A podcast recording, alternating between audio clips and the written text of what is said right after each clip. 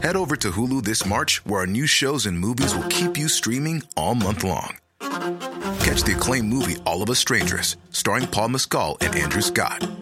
Stream the new Hulu original limited series We Were the Lucky Ones with Joey King and Logan Lerman. And don't forget about Grey's Anatomy. Every Grey's episode ever is now streaming on Hulu. So, what are you waiting for? Go stream something new on Hulu.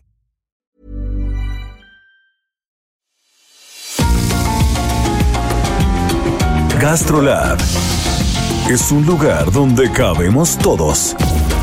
Aquí encontramos historia, recetas, producto, materia prima, vinos y un sinfín de cosas que a todos interesa. Ya que con cocina y vino se aprende en el camino. Déjate llevar por el chef Israel Arechiga a un mundo delicioso que da como resultado GastroLab.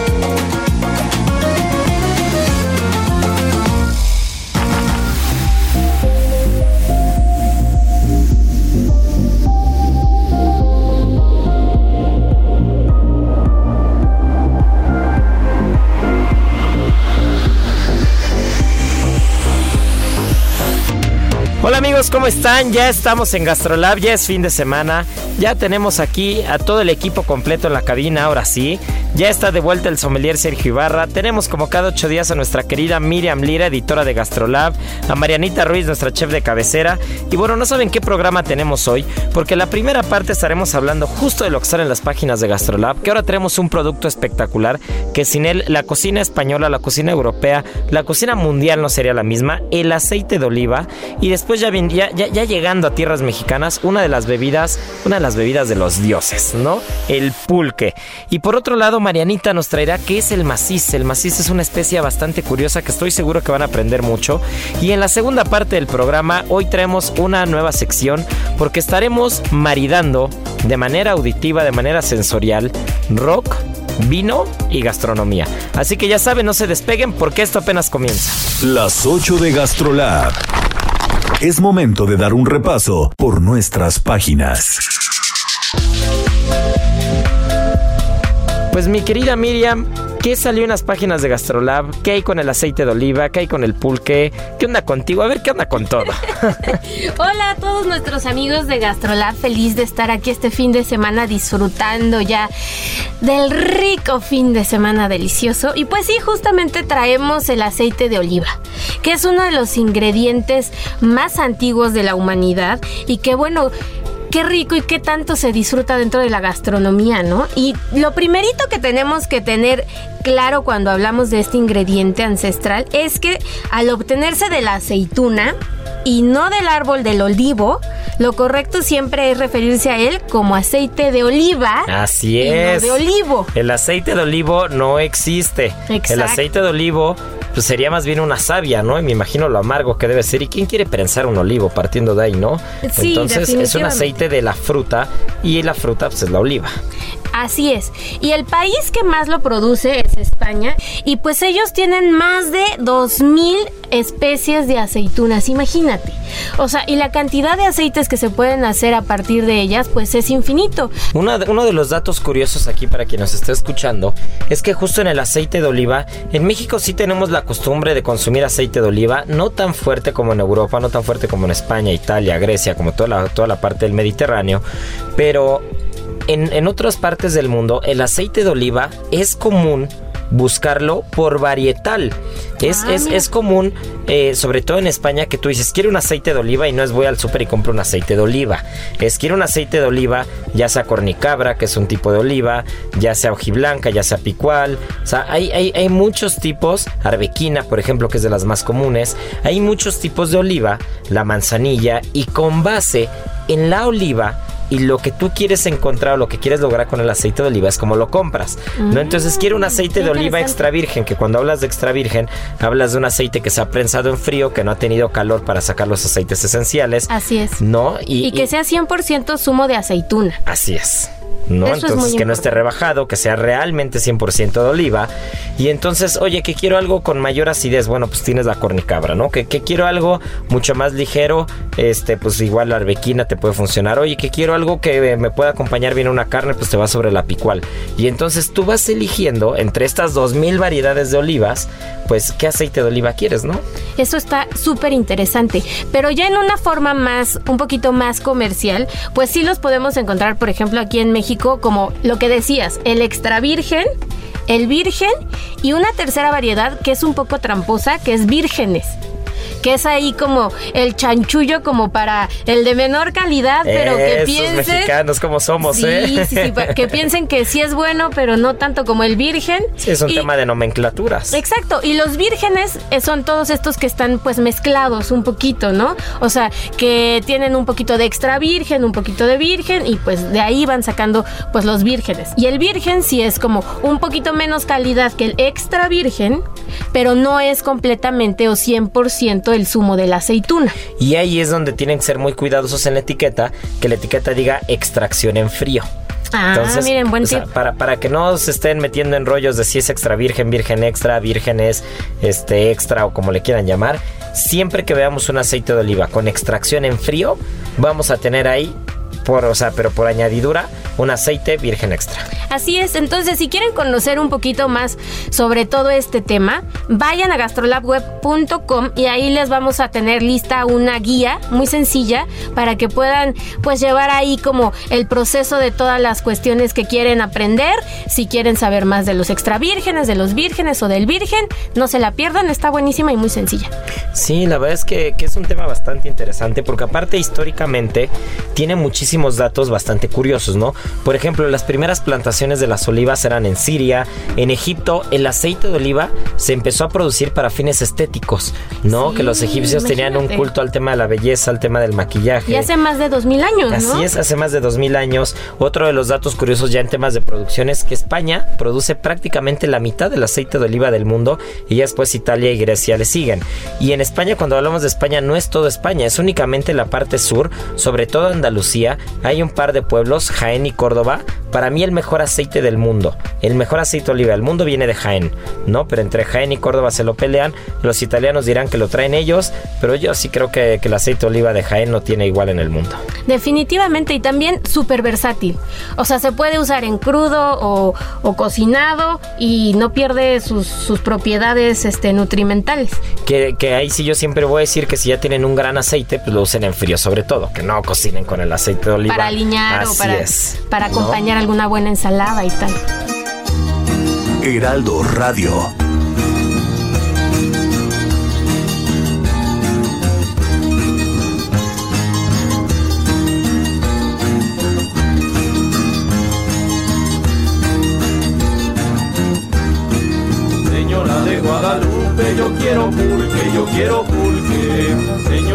Guadalupe, yo quiero pulque, yo quiero pulque. Y dice Santa Teresa que se ha curado, pero de fresa. Y dice Santa Teresa que se ha curado, pero de fresa. Bueno, Miriam, ya pasando del aceite de oliva, ahora sí ya tierras mexicanas, vamos a hablar de un producto que surge de una de las plantas que tiene, que tiene mayor arraigo en la gastronomía mexicana, mayor arraigo en la cultura, en las bebidas, una planta de los dioses y que representa a las bebidas mexicanas y a la cultura mexicana como ninguna otra, el maguey. Así es. Así es, queridos amigos, porque antes de la cerveza estuvo el pulque. Éramos pulqueros. Éramos pulqueros y el pulque era el rey de estas tierras. Sin embargo, una vez que pues llega la cebada y tal, pues la cerveza empieza a tomar todo este poderío. Pero justo lo que dices es importantísimo porque es una de las bebidas más importantes prehispánicas, proveniente de esta planta del maguey, que bueno, nos ha dado identidad, se utiliza para muchos fines y que tiene un sabor muy peculiar. A muchos les gusta, a otros no por la parte pues babosita que suelta el pulque, pero que sin duda debemos de tomar y conocer porque nos antecede toda una parte histórica enorme en ella. ¿A ti te gusta el pulque aunque sea babosito? Mira, tengo que, tengo que reconocer que no me mata, pero probablemente no he probado un pulque que, que sea el pulque, ¿no? O sea, estoy abierto a probar, pero pues, me- recuerdo que lo he probado no muchas veces, cuatro o cinco veces, y en ninguna me gustó. ¿No? Es que hay, Entonces, algún- hay algunos lugares que se fijan mucho en no hacerlo tan babosillo. hay que saberle que, que el origen es de, de Hidalgo, ¿no? El, es de el Hidalgo. es hidalguense, es Sí, de Apán. Sí, Así sí, es. sí. Ahí surge y pues es una bebida fermentada. Eso también es muy importante decirlo.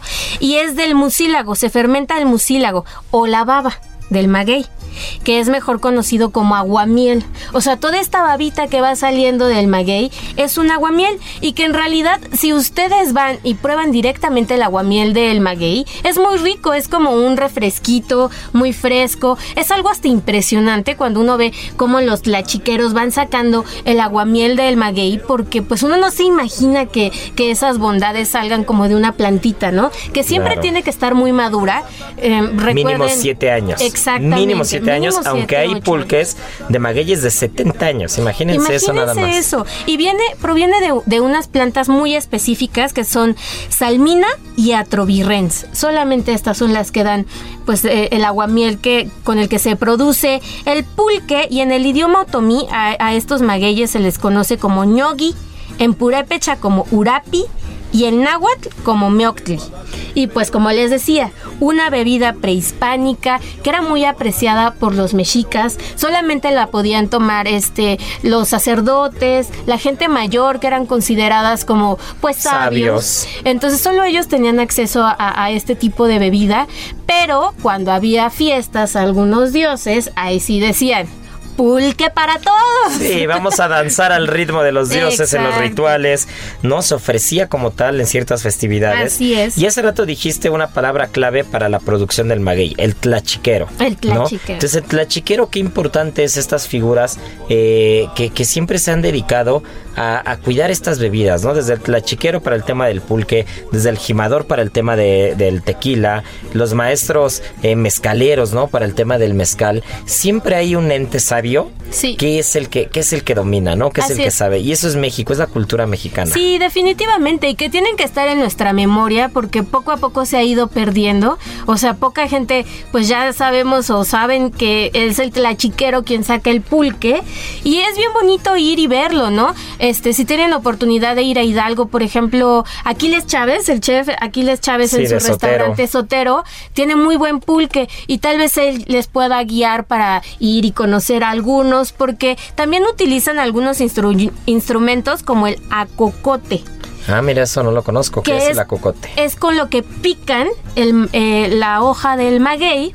Para poder y- extraer el y aguamiel. Para poder extraer el aguamiel y lo hacen por succión. O sea, imagínate todo el trabajo, ¿no? Sí, no, el pulmón que debes tener, ¿no? Sí, Y, y sí, otro, sí. otra de las cosas que hay, sí, eso sí me encanta, es unos buenos chinicuiles. Ay, qué ¿No? rico. Qué rico, qué rico. que Sí, seguramente el sotero ahí de nuestro querido Aquiles Chávez. Seguro sí. Seguramente te puedes echar tu pulque con un buen taquito de chinicuiles, salsa martajada, tortilla hecha a mano al momento y vámonos riendo. Con eso, con eso tenemos, ¿no, Miri? Con eso, ¿para qué más? Sí, sí, sí. Y no solamente el tema del consumo del gusano, ¿no? Del, del chinicuil como tal, sino también otros usos que tiene. Sí, tiene muchos. Y retomando el tema del chinicuil, es el único animalito o, o que puede atacar el maguey pulquero. Entonces, bueno, pues sí, muy ricos, pero también... Y no afecta al aguamiel. Sí, no, no, no. Pero pues ahí está presente haciendo de las suyas. Marianita, a ver, cuéntanos, tú, tú nos estabas platicando algo antes de empezar el programa, que los michiotes también se hacen con esta penca del maguey, ¿no? Sí, con esta telita que es como blanquizca, con esa se la quitan y con eso hacen los michotes. Qué ricos son los michotes. Tiene años que no me como un buen michote. Ya saben que mi Instagram es arroba israel a r e t x i g a. Si alguien me quiere recomendar un buen michote, lo voy a agradecer con el alma, porque de verdad qué bueno, qué ricos son los michotes. Pero a veces en la. Ciudad de México extraño mucho eso y una buena birria. Tiene Ay, mucho que no me echo una buena birria y unos buenos michotes. Y Sergio, a ver, ya que andas aquí, ya, este, ya que estás afilando ahí el descorchador para este, para rematar rápido el vino, a ver, ¿qué otra cosa, qué otra cosa hay con el maguey? Ah, pues digo, todo es, es una de las plantas que son más aprovechables, ¿no? En, eh, en definitiva, sí lo utilizan para los michotes. Incluso cuando ya la planta muere, hay, hay algo que crece en medio de ella que le llaman el quiote. El quiote. Ajá. Entonces ahí hay una Es flor. Un espárrago gigante, ¿no? Sí, sí, Sí, sí, sí. Un espárrago de metros y metros de altura. Y, y de ahí la- esa flor, pues la aprovechan y hay quien la quien la hace capeada, ¿no? Y la Hay rellena de Ajá, hay sí, quien la hornea, lo probé recientemente, este, creo que fue en Bernal, en Querétaro, y hay quien la hornea, la corta, y entonces queda como una especie de sabor fermentado, medio dulce, y la, es fibrosa, pero la muerdes y saca una cantidad de jugo que no te imaginas que en esa fibra haya tanto jugo, es una, ay, qué delicia. Suena Sí, muy, sí, muy sí, bien. es muy aprovechable y, y yo creo que pues hay que hay que tratar de rescatar no el, el- el tema del pulque porque al final en, el- en esos años el tren yo creo que era fundamental para viajar y se decía que cada estación del tren tenía su propia pulquería de ahí tantas fotos y tantos Sí. temas en, en la ciudad hay documentados alguna vez creo que, el- que lo que dimos el dato exacto no recuerdo pero había infinidad de, pulquerías? de pulquerías, ¿no? Que, que cuando entra el tema de la cerveza, pues es desacreditado. Es desacreditado por ahí el- la famosa muñeca, que es mentira, no les crean a nadie, es, Sí, un, es un claro, proceso de la natural del, del, del maguey. Y los grandes maestros pulqueros, ¿no? Quien sabe en verdad eh, curar, curar el, el pulque y que no les gusta su sabor natural, pues tienes una diversidad de sabores, ¿no? Del- de los más ricos, no sé, a mí me gusta por ejemplo uno que se llama el marinero, que imagínate, te ponen en la licuadora, ¿no? Camarones, ostiones, jugo de limón, maggi, Wow. lo muelen todo, Yo te lo sirven no. en una cazuelita de barro y, y tus No, galletas saladas y es una belleza. Yo ese- pero bueno, no ahí hay que- pero a quien le gusta más los El sabores dulces y demás. Sí, yo me de echaría, yo, tomate, yo guayaba, volvería bla. al mundo del pulque, primero con algo, este, con un pulque natural, normal, sin un, no un curado, y si me voy a echar un curado, partiría de lo clásico, ¿no? un curadito de avena, un curadito de piñón. Las notas dulces. Sí, Ah, y ya, es- y ya ah, sí te va a gustar. y ya después me voy con el marinero, este, ya, ya, ya, es- ese es un fuerte, compromiso, mi querido fuerte. Sergio, iremos a probar ese pulque marinero, como buen cocinero, este, tengo que ser abierto, hay muchas historias que no he querido platicar porque no me las creerían, pero este, de todas las cosas que he probado, y cuando digo muchas que no me las creerían, o este, o no me volverían a ver de la misma manera, este, he probado cosas muy raras, pero este, pero bueno, eso ya es un compromiso, mi querido Checo. Y también recordarle a toda la gente que todavía hay pulquerías en la Ciudad de México. O sea, es hay muchísimas, ¿no? Acuérdense que pues esto nos antecede por siglos y siglos. Y un dato pues que, que muchos conocemos es que no dejaban entrar a las mujeres a, a las pulquerías, ¿no? Y tenían que comprar a través de esta ventanita pues, o, o ir a tomar ahí sus curaditos, pues todo lo que querían, pero no podían entrar. Y todavía hay algunas muy famosas, por ejemplo, muy contemporáneas ya, pues y, y famosísima, la hija de los apaches, por ejemplo, Yeah. o la pulquería de insurgentes, que también tiene ya El pues, sus museo del añitos. pulque, Exactamente. la canica Sí. revolución, esta es buena. La de Pues mi querida ¿cómo se Miriam, se me hace que eso que estás diciendo ya fue investigación de campo, ¿eh? Sí, por supuesto, por Se me hace como es supuesto. agua verde de las matas, tú me quieres, tú me matas, tú me haces andar a gatas así. Y- No, bueno, aquí ya está poeta. Pero bueno, dejemos un poquito de lado, mi querida Miriam, el pulque, porque este, nos vamos a ir ahora a la parte especiada del programa, ¿no? La parte especiada que nuestra, nuestra Marianita Ruiz siempre trae sabores ahí ocultos, sabores extraños, sabores raros. Y, y- e- e- se pueden imaginar, no sé si se pueda, ¿eh? si se puede hacer, pero un curado de maciz. ¿Saben qué es el maciz? ¿Saben a qué huele el maciz? Pues si no lo saben, nuestra querida Marianita Ruiz nos va a ilustrar sobre el maciz el día de hoy. Y ahora, el sabor oculto.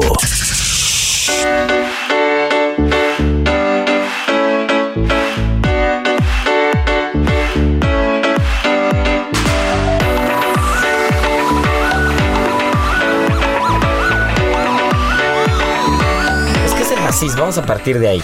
El maciz es el recubrimiento de la nuez moscada. Oh. Hace algún tiempo ya hemos Oh, platicado. el- Oh. Efectos. Y es que para obtenerla hay que secar eh, la nuez moscada tres o cinco semanas y entonces tiene como una parte carnosa, se quita y luego queda como una telita. Entonces cuando la secan queda como unos, unos pelillos y lo pueden encontrar así a la venta o ya de, eh, eh, molido, pero si lo encuentran completo pues nada más hay estos ralladores y ya está, ¿no? Eh, es originaria de la isla de las especias en Indonesia y hace muchos muchos años fue muchísimo más ocupada que la nuez moscada, pero después como que se perdió toda esta parte de cuidar el producto, bla, bla, bla, y pues ahora ocupamos por la nuez moscada. Es eh, principalmente ocupada en cocina de la, en la India o de China, y en algunas partes la llaman como flor de moscada o flor de nuez moscada o flor de maciz, pero pues ya, decirle maciz está bien. Y que, y que tiene un dejo un poquito amargo, ¿no? Pero Sí. muy aromático. Sí. O sea, es una especia. eh, en México somos de paladares especiados. Somos de, de paladares que el, el mexicano tiene un paladar complejo, ¿no? Le gusta el ajo, le gusta el chile, le gusta la cebolla, le gusta el cilantro, El comino. la canela. Ay, el comino yo lo amo. Yo lo odio. podría comer comino a cucharadas. Amo el comino. Una buena salsa roja de molcajete con comino. Uf. O sea, ha- hace rato que hablábamos de, este, de que tenía ganas de una buena birria. Imagínense una torta ahogada con una buena salsita así especiada, comino, canela.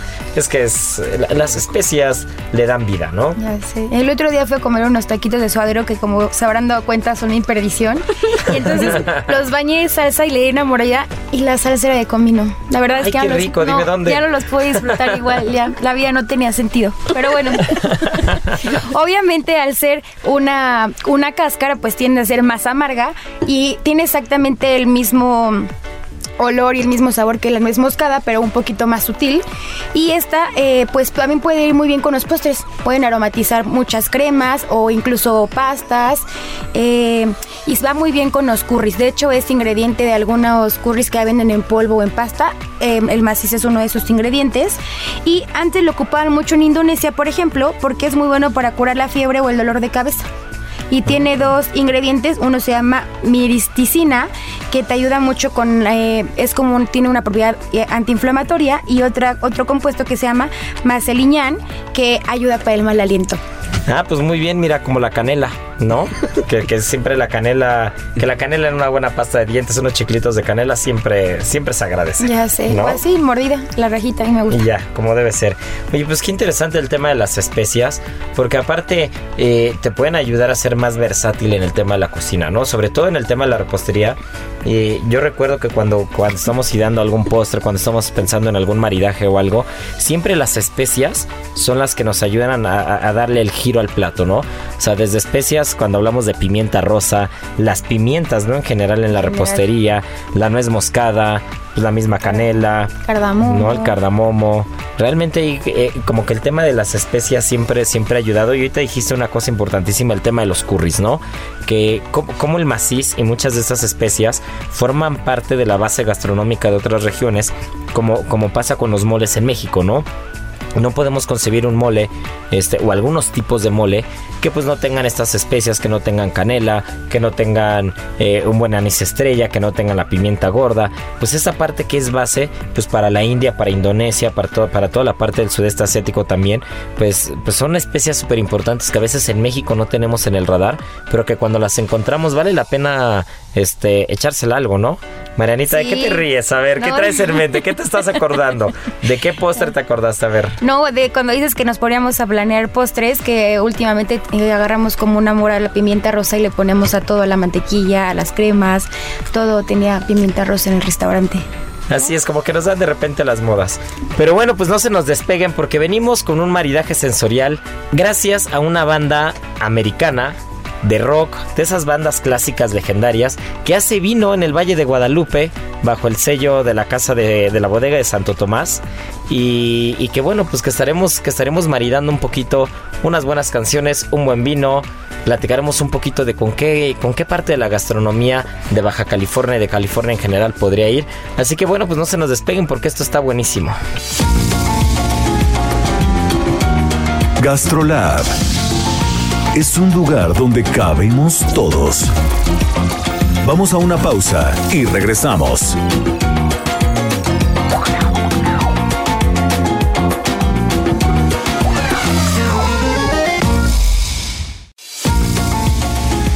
Gastrolab, estamos de regreso.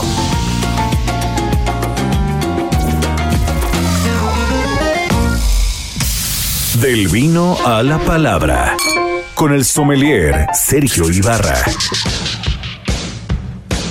Heraldo Radio.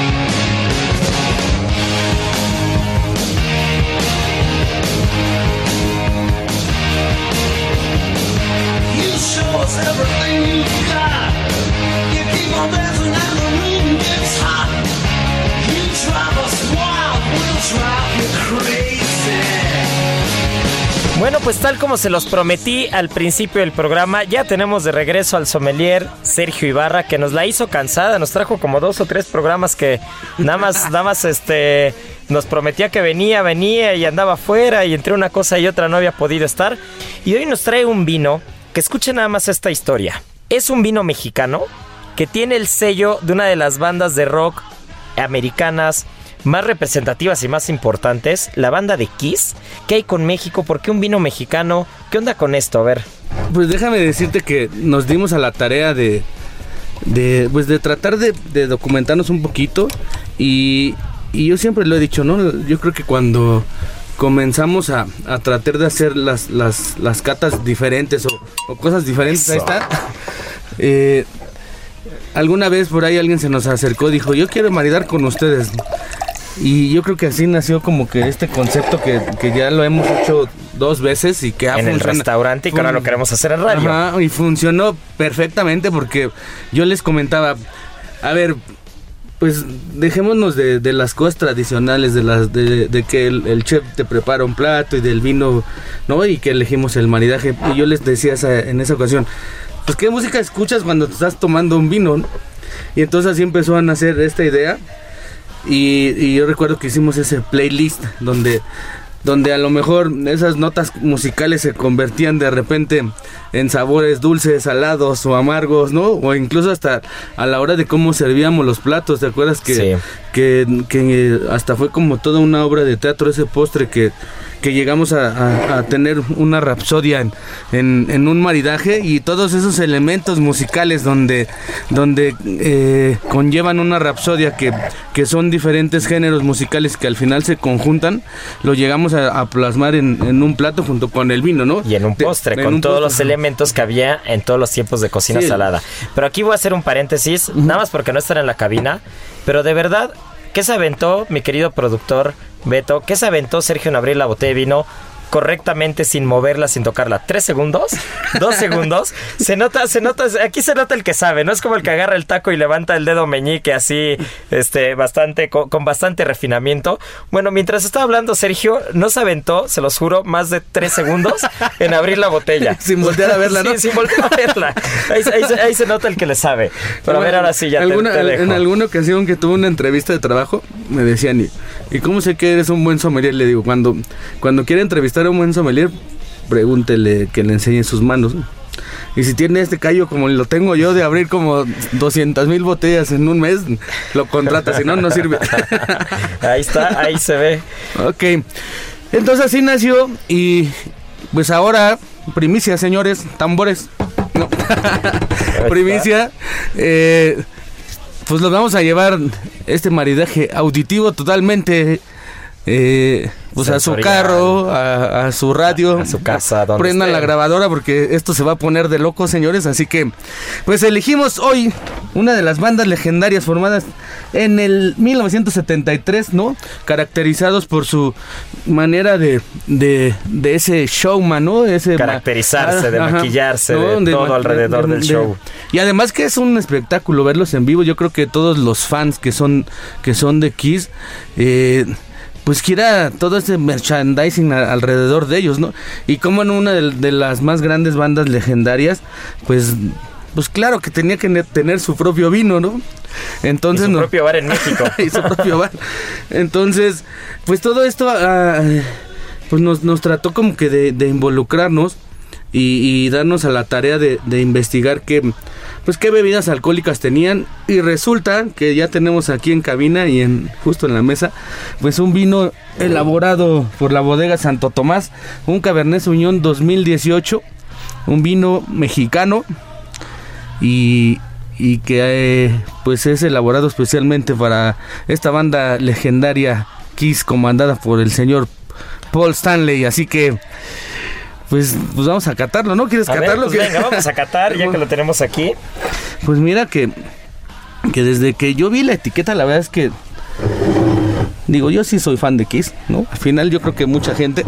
Y, y desde que ves la etiqueta ya lo quieres abrir, dices, pues, ¿qué, qué tiene detrás de ello, no? Bueno, y a la vista platicaba con, con, con Kiko Rojas y él me, me empezaba a decir, no, es que unas canciones de, de Kiss que sean ponchadas, pues le digo, es que un maridaje tiene que ser como que, pues a lo mejor no, no, no tan rockero. Yo no sé, ya después de unas 5 o 6 botellas, yo creo que sí le subes al volumen y ya escoges lo, lo más, lo más rudo de ellos. Pero, pero yo yo con este estilo de vinos incluso lo estuve como analizando y hay una canción de ellos que me gusta mucho que se llama I See You Tonight que, que incluso fue cuando cuando a la banda ellos dejaron de usar maquillaje porque decían que no eran buenos músicos.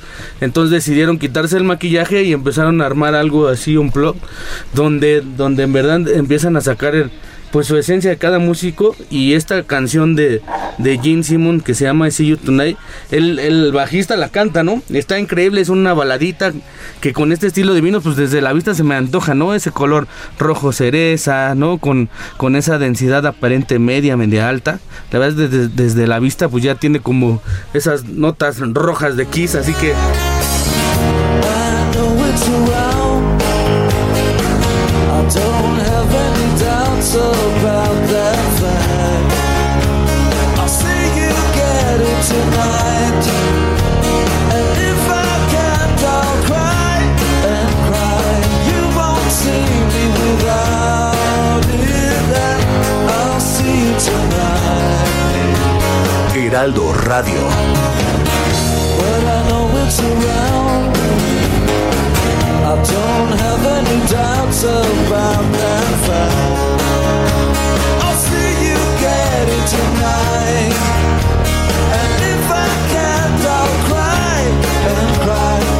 won't see. Pues vamos a la nariz. ¿A qué huele? ¿A rock and roll? Huele a rock and roll, ya. No, y tiene pues esa piracina. Inmediatamente la piracina técnicamente es la nota de pimiento Como morrón. de pimiento morrón rojo sobre todo, ¿no? Muy característica de los Cabernet Sauvignon. Y muy característica de esa zona también, ¿no, Sergio? Tanto de Baja California Norte como de California en Estados Unidos. Siempre esa parte de las piracinas pues te habla, ¿no? Que, y, y en el fondo un poquito de pimienta, claro, ¿no? E incluso eh, alguna vez te llegué a preguntar, no, chef, ¿a qué huele este vino a ciegas? Y yo creo que este vino, este vino huele mucho, mucho, o se percibe esas notas que son del valle, ¿no? Del valle de, de Guadalupe y principalmente de, de Santo Tomás. Eh, ¿Cómo decirlo? Esas notas de brisa marina, ¿no? Y si vamos en el fondo, pues empieza a sentirse un poquito la, la fruta, algo de grosella, algo de cereza, algo de frambuesa, incluso pimienta, me pica un poquito la nariz, ¿no? Esa nota que te pica. Y en boca. No, vamos a boca y de entrada se percibe que ya tiene al, algún tiempo en barrica, yo le calculo, no sé, 12 meses, ni he visto cuántos meses A tiene. ver, a ver, a ver, a ver. ¿No? Pero, pero sí ya se siente un poquito la crianza, ¿no? La crianza en barrica, esas notas de tostados, ¿no? Eh, percibe mucho café.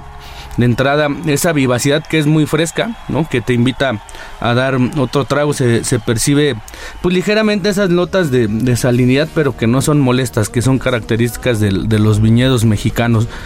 Y aquí, chef, imagínate con, con esa cancioncita que, que, es una baladita, ¿no? Estás a lo mejor tú solito o, o igual con alguien, o vas en el carro sin beber, no estamos promoviendo que beban en el carro. Eso es lo más importante, ¿no? No, vamos a dejar el carro a un lado, vamos a, vamos a imaginar que estamos en un buen lounge, ¿no? Uh -huh. Con las luces así a media luz. Una, una, buena tonadita que no sea muy escandaloso y que nos deje probar el vino, ¿no? Y después, esto, a ver, Sergio, ¿con qué lo acompañarías? ¿Con qué, qué, qué te comerías con este vino? Fíjate que, que es un vino que, que por la calidad aromática que llega a tener, a mí se me antoja mucho, no sé, con, con algún corderito, ¿no? Se me antojan esas, esas eh, chuletitas de cordero, pero yo le pondría, no sé, alguna salsita de frutos rojos, por ahí podría ir. Eh, inmediatamente algo, algo más sencillo que tengas en tu casa para estar degustando y tener un maridaje entre auditivo y, y algo sencillo en tu casa, yo creo que embutido sin ningún problema. Podríamos tener algún chorizo de Pamplona, algún jamoncito serrano, algunos quesos, ¿no? Eh, queso manchego, yo creo que me iría incluso hasta unos quesitos de cabra. Y algo, si se quieren poner románticos y poner las velas, puedes preparar alguna pasta súper sencilla, Sí, una pastita. Aunque vamos a hablar de un maridaje regional, ¿no? Estamos hablando de una banda eh, americana. Estamos hablando de un vino de Baja California Norte, pero una uva también muy característica y que es, es, una uva que se da de manera este, excelente en toda la parte de California, en toda la parte de Napa, en toda la parte de Oregon, todo, toda esta parte de Estados Unidos. Pero, ¿qué sería de cocina californiana, mi querido Sergio? Que, podríamos maridar mientras estamos escuchando esta canción que ahora mismo está sonando. A ver, ¿qué, qué, qué te echarías de cocina baja californiana. Porque yo creo que mar le quedaría un poquito, no, no iría tan bien, ¿no? ¿Con qué, ¿Con qué te irías? Pues ¿Con, algo asado, con algo de parrilla, con algo de barbecue? Pues al, algún de ese estilo de, de California, seguro, ¿no? Esas, esas costillas tal vez de, cerdo braseadas, ¿no? Con, con donde son todos unos maestros, sobre todo los la hermandad de Estados Unidos y toda esa gente que también es fan de Kiss, seguro que de repente hace sus ¿cómo se le llama? Sus, asados, sus, barbecues. Sus barbecues seguro. Y, y, esas carnes que, que van ahumadas, supuestamente, eh, pues estas notas, ¿no? Que, que, llega a tener el vino, esos tostados, yo creo que tienen muy buen elemento para soportar esa gratitud y con y jugar con, con esas salsas que son entre entre agridulces, son pues cada quien tiene como su estilo. notas ahumadas, notas especiadas, un poco también lo que lo que platicabas del vino, ¿no? Cómo, cómo tiene ese fondo de pimienta, cómo tiene ese fondo del valle, ¿no? Que, que, que te invita, yo, yo cuando estoy en el valle, eh, cuando no cuando no es cocina del mar lo que se me antoja, sí se me antoja algo asado, ¿no? Puede ser asado, algún algún pollo que también son maestros en hacer eso, las salchichas sobre todo también pueden ser eh, con esa salsita al, estilo que, le ponen a los nachos, ¿no? Sí, que una vez lo platicamos aquí cuando estuvimos este Sergio y yo en el Valle hace un par de años y que, esta famosa salchicha, ¿no? Fuera del estadio de los Cholos de Tijuana. Humo, humo se llaman. Búsquenlos, quien, quien escucha allá en Tijuana, busquen ese puesto afuera de los, del estadio de los Cholos. Está increíble. Yo creo que es uno de los mejores negocios que he visto. Cero merma, señores. Dos tipos de salchichas. Y la gente se forma media hora para comerse una. Puede ser, puede ser algo increíble. Heraldo Radio.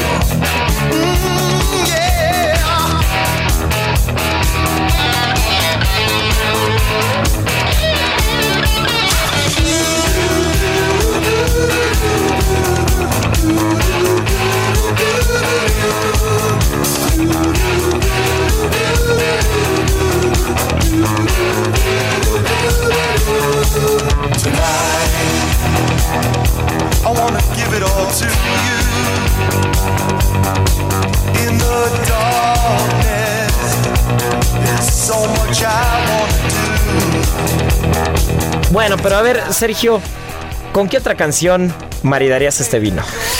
Pues, ¿qué creen?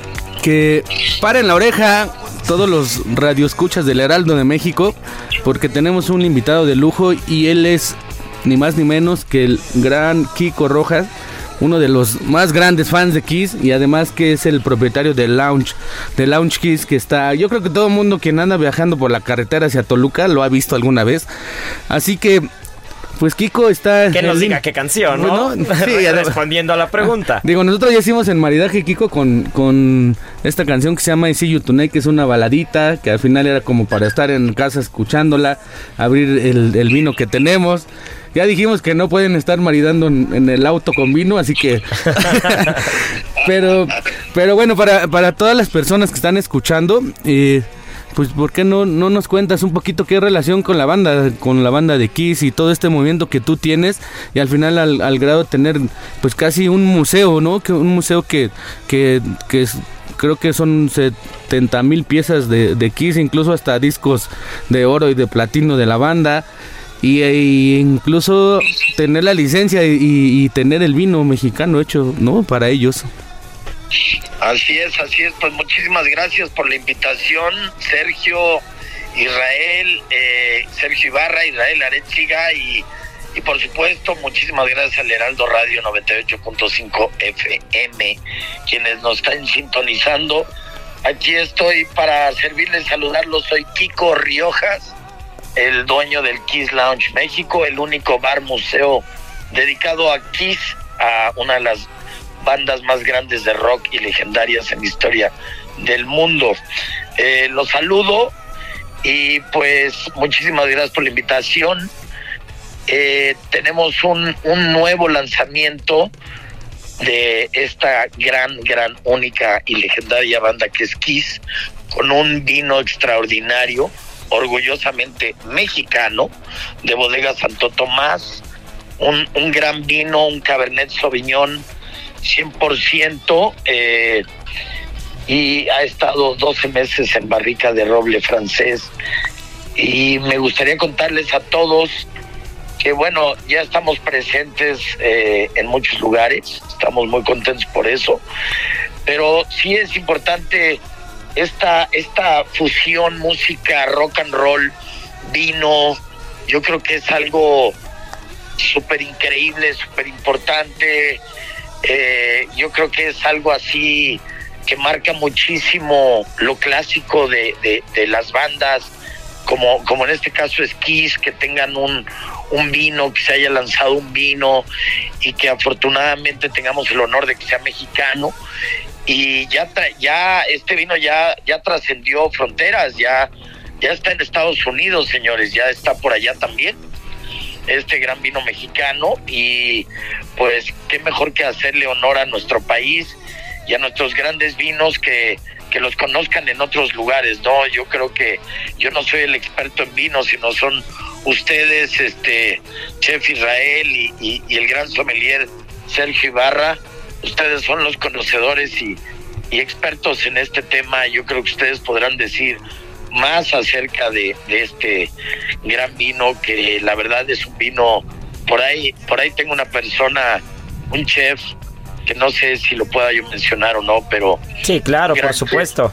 Chef, es un gran chef con un gran restaurante, el chef Gorka, eh, en el, el restaurante Gorka, que es uno de los mejores, si no es el mejor restaurante de comida vasca bueno, ahí más o menos. Ahí, más sí, ahí, sí, te lo vamos a debatir, pero no, es, es gran amigo eso, Gorka, es gran yo amigo. No, yo no sé, yo nomás digo lo que he escuchado. Sí, es, es, un gran amigo Gorka y de hecho recientemente acaba de abrir también en Lomas de Chapultepec.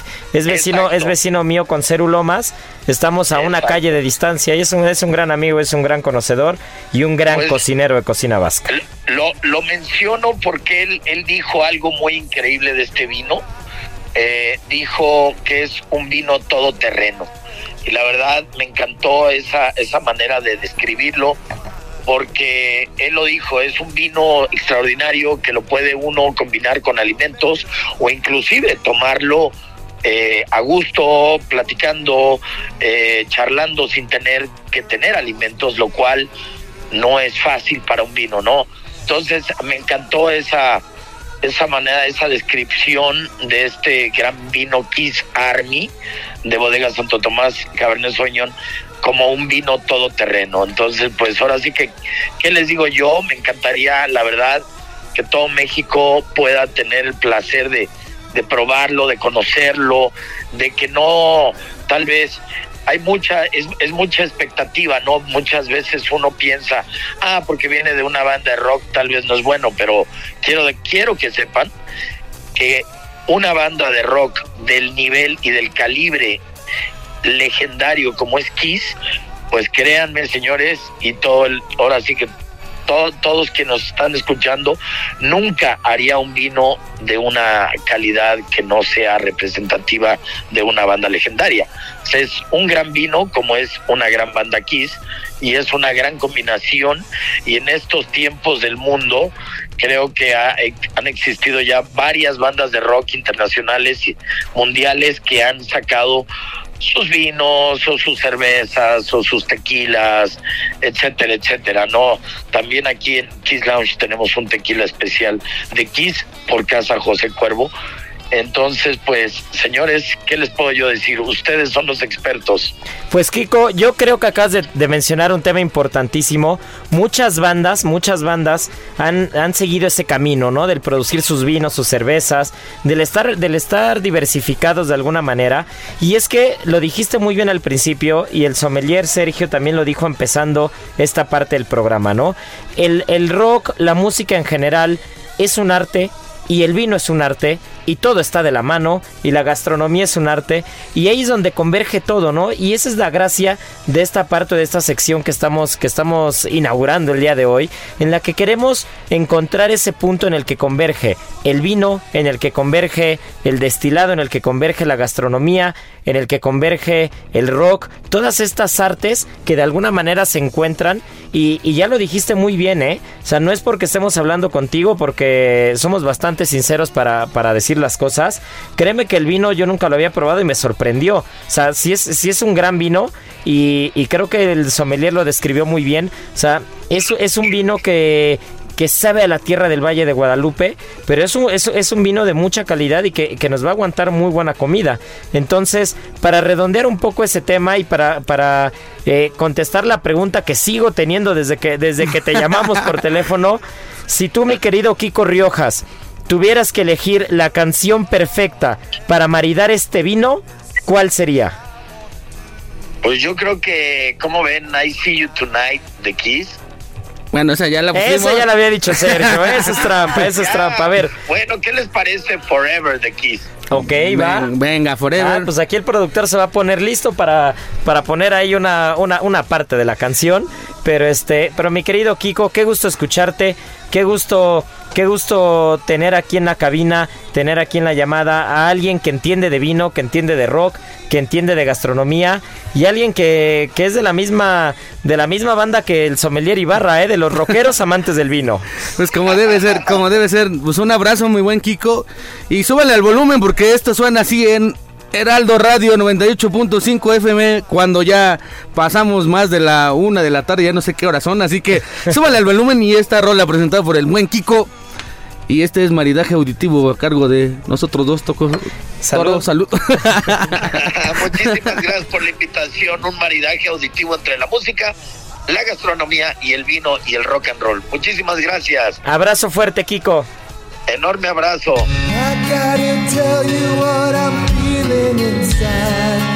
There's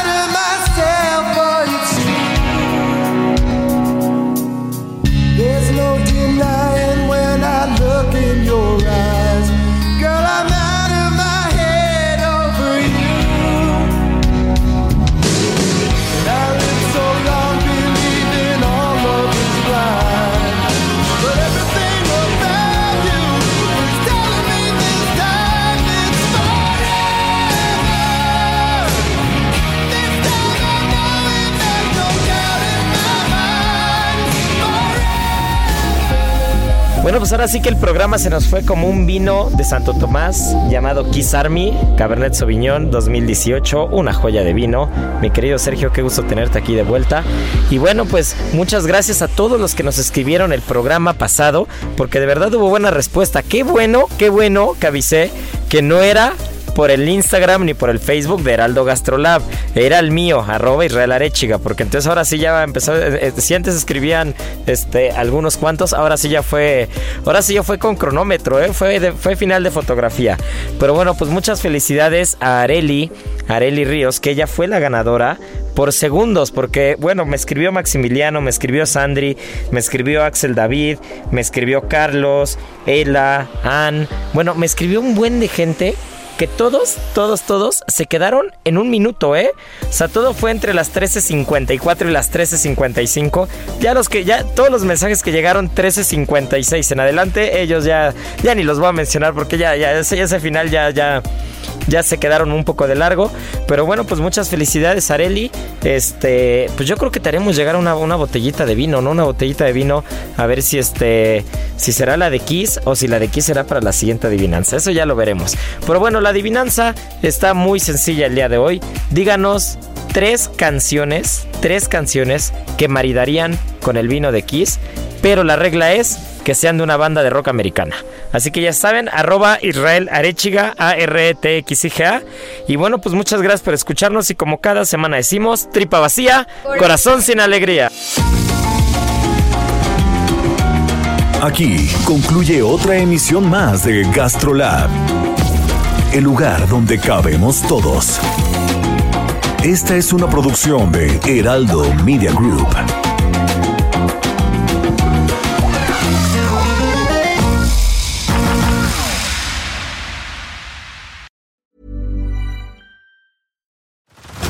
Head over to Hulu this March, where our new shows and movies will keep you streaming all month long. Catch the acclaimed movie All of Us Strangers, starring Paul Mescal and Andrew Scott. Stream the new Hulu original limited series We Were the Lucky Ones with Joey King and Logan Lerman. And don't forget about Grey's Anatomy. Every Grey's episode ever is now streaming on Hulu. So, what are you waiting for? Go stream something new on Hulu.